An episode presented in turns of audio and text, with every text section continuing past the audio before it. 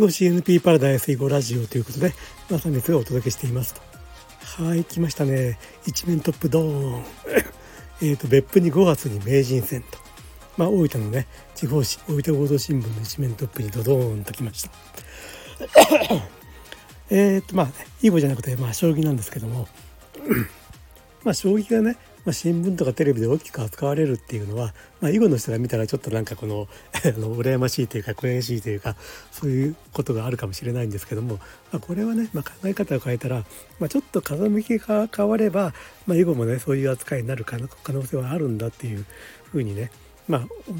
言えるわけで囲碁将棋っていうものがまとめて端に追いやられてるわけじゃなくて囲碁将棋っていうのも何かのまあ将棋の場合はね藤井聡太さんの大活躍っていう